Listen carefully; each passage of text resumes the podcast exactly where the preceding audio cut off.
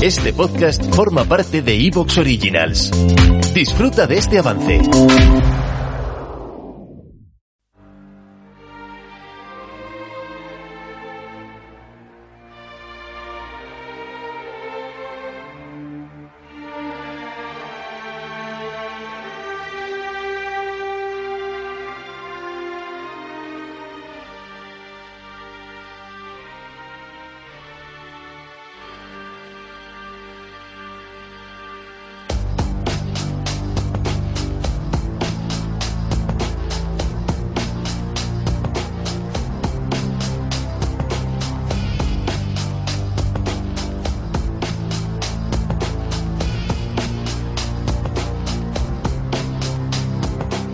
Buenas tardes, amigas y amigos oyentes de Colectivo Burbuja. Os doy la bienvenida a un nuevo programa de radioactividad Economía Directa.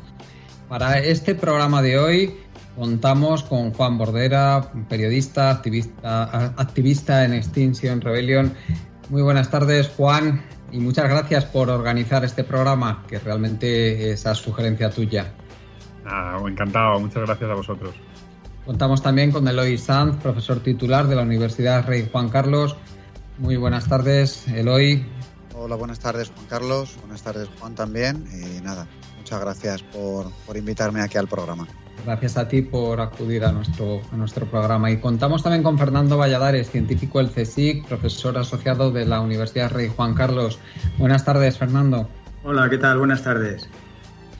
Hoy eh, este programa está dedicado a las filtraciones eh, de, del, informe del IPCC, el último informe en, el que estas filtraciones, mmm, sobre todo, hicieron énfasis en varios temas, especialmente en la gravedad de las consecuencias del cambio climático y la necesidad de tomar medidas urgentes para evitar los peores escenarios eh, que supondrían tanto para nuestra sociedad como incluso para la misma vida humana la, este, esta auténtica emergencia climática que estamos sufriendo y que vamos a sufrir durante mucho tiempo debido a las emisiones masivas de gases de efecto invernadero que estamos eh, realizando debido a nuestra actividad, a la actividad del, del ser humano. Eh, a mí me gustaría, Juan, ya que has sido tú un, pues una parte fundamental en, en, en estas, en, esta, en estas filtraciones y en la difusión de estas filtraciones, que nos hicieras un resumen de qué es lo que nos decían estas filtraciones y también que cómo, cómo se han difundido. Adelante. Pues vale, muchas gracias. Eh, yo creo que realmente lo primero es eh, especificar que hay tres grupos para que la gente pueda un poco seguir el, el, proceso que voy a describir. El primer grupo es el de ciencia física, se podría llamar. Este es el, el grupo que se oficializó ya, eh, el informe oficial es, salió el día 9 de agosto.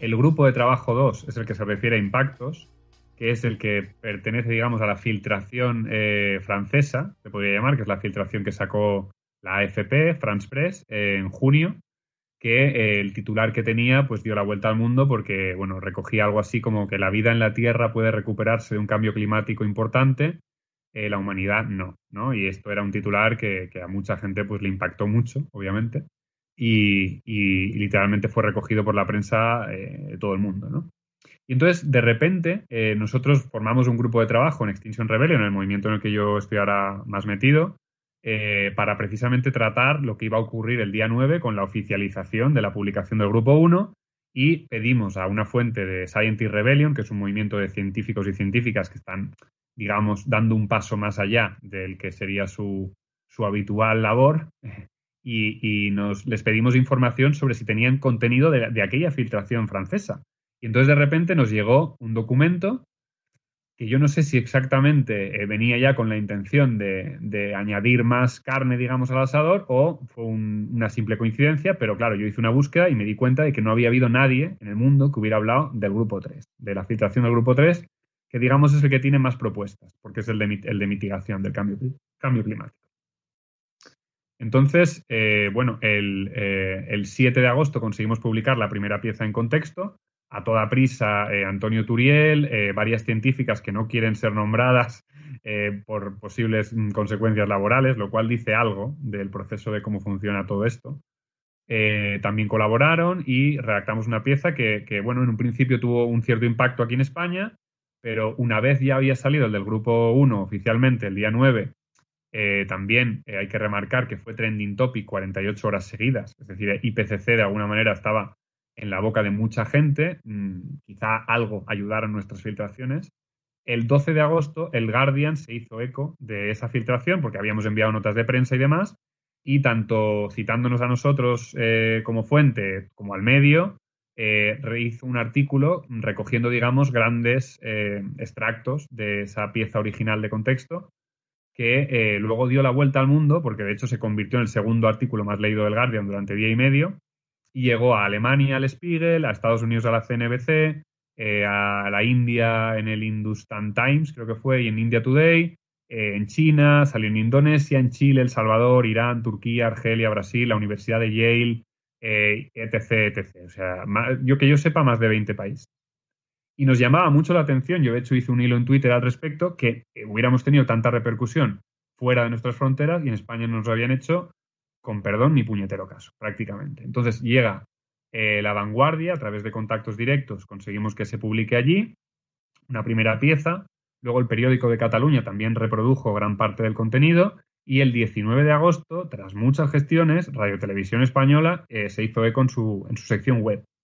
Pero la única cadena de televisión que a día de hoy ha tratado esto con cierto detalle es la Sexta, que el día siguiente, el 20 de agosto, lo publicó en una pieza de unos dos minutos en el telediario del mediodía y en esa pieza aparecieron entrevistados Fernando.